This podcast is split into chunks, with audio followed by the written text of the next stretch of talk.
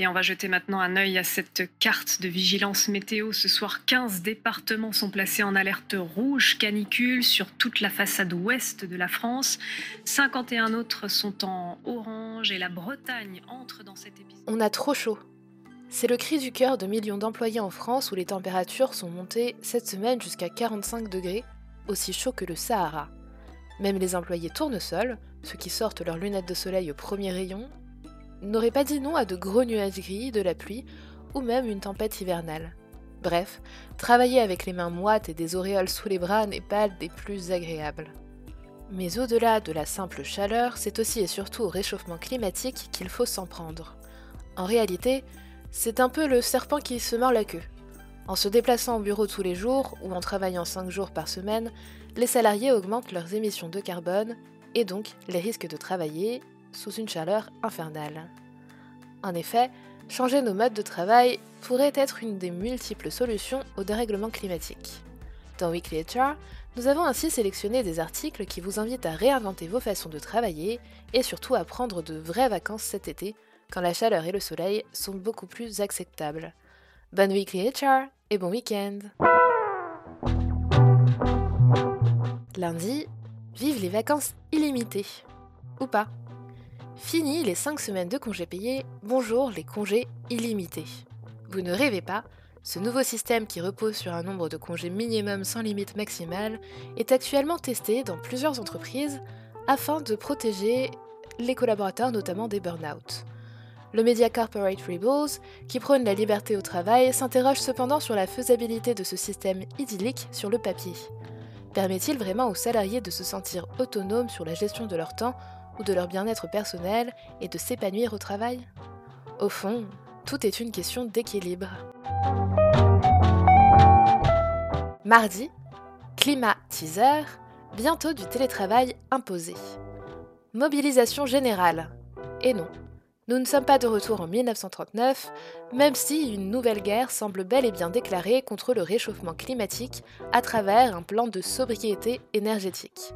Parmi les nombreuses mesures envisagées, l'obligation d'effectuer trois jours de télétravail par semaine est mise en exergue par le rapport de l'IEA paru en mars 2022, nous explique les EcoStart.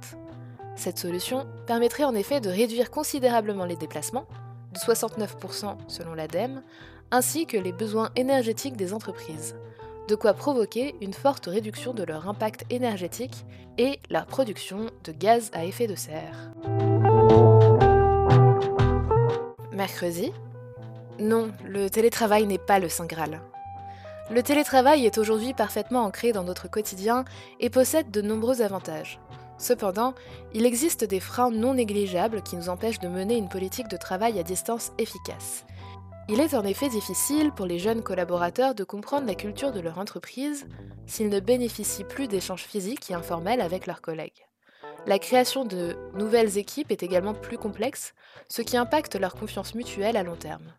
Enfin, l'apparition de nouvelles idées innovantes est limitée, puisque généralement facilitée par les réunions en présentiel. Mais le journal The Atlantic garde espoir et pense que la solution se trouve dans le recrutement d'un médiateur qui serait alors en charge de synchroniser les échanges à distance. Jeudi, une équipe agile même à distance. Avec la généralisation du télétravail ces dernières années, les équipes travaillant en mode agile ont dû s'adapter pour ne pas perdre ce qui fait leur force, la capacité à résoudre rapidement les problèmes grâce à une collaboration favorisée par la proximité, y compris physique. TED Ideas propose ainsi 5 pratiques à mettre en œuvre pour permettre aux équipes agiles de maintenir leur efficacité dans un contexte de travail à distance.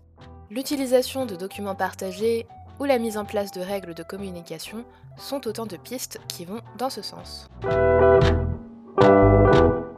Vendredi, bon prof, bon manager?